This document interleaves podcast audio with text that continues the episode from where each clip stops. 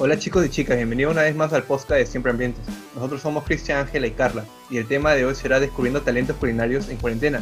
Se hablará sobre todo los platos de comida, postre que cada uno de nosotros ha aprendido a hacer durante la cuarentena por el COVID. Carla, comenzamos contigo, cuéntanos sobre tu experiencia. Hola Cristian, bueno, déjame contarte. Yo nunca he sido buena en la cocina, de hecho nunca me ha traído la idea de cocinar, y las pocas veces que he hecho algo, como con pequeños, por ejemplo, los he terminado quemando. Lo único que sabía hacer antes de la cuarentena eran panqueques. Sin embargo, desde que comenzó el encierro, empecé a notar que mucha gente empezó a incursionar en el, en el mundo de la cocina. Así fue como empezó mi curiosidad. Un día vi que una de las influencers que sigo en Instagram subió una receta súper fácil de pay de limón y dije, ¿por qué no? Compré los ingredientes y me puse manos a la obra. La primera vez no me salió muy bien, pero después le agarré el toque y desde ahí me encanta hacer postres. Ahora sé preparar panqueques, pay de limón, brownies y trufas. Eso es genial, Carla. Esperemos que la pandemia termine pronto para que podamos reunirnos nuevamente con Ángela y tú y podamos probar esos postres deliciosos que preparas. Y cuéntanos, Ángela, ¿cómo te iba a ti? Gracias, Cristian. Por mi parte, yo ya tenía experiencia cocinando, pero hay varios postres que no sé hacer. Y justo se acercaba el Día de la Madre, así que decidí intentar hacer un queque de zanahoria para ese día. Compré todos los insumos y me lancé a prepararlo. El queque me salió perfecto, la verdad, hasta que llegó el momento de hacer el frosting que va encima.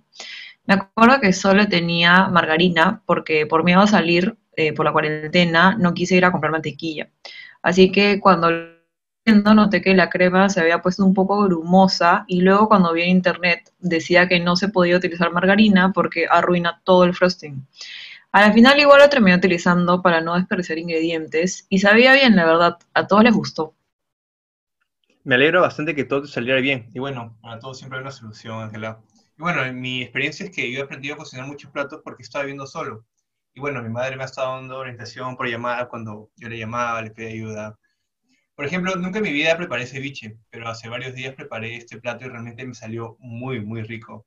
Estaba con miedo porque era la primera vez que este, estaba preparando este plato.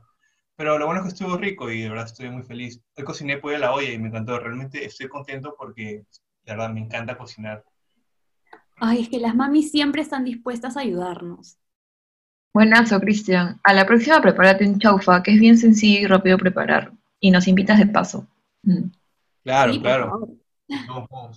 Bueno, creo que todos hemos aprendido algo nuevo en la pandemia, sobre todo en preparar comida y experimentar en la cocina, ya que la cuarentena nos ha dado más tiempo en nuestras vidas. Esperemos que el programa del día de hoy les haya gustado. No se olviden de seguirnos en nuestro blog y en nuestro fanpage de Facebook.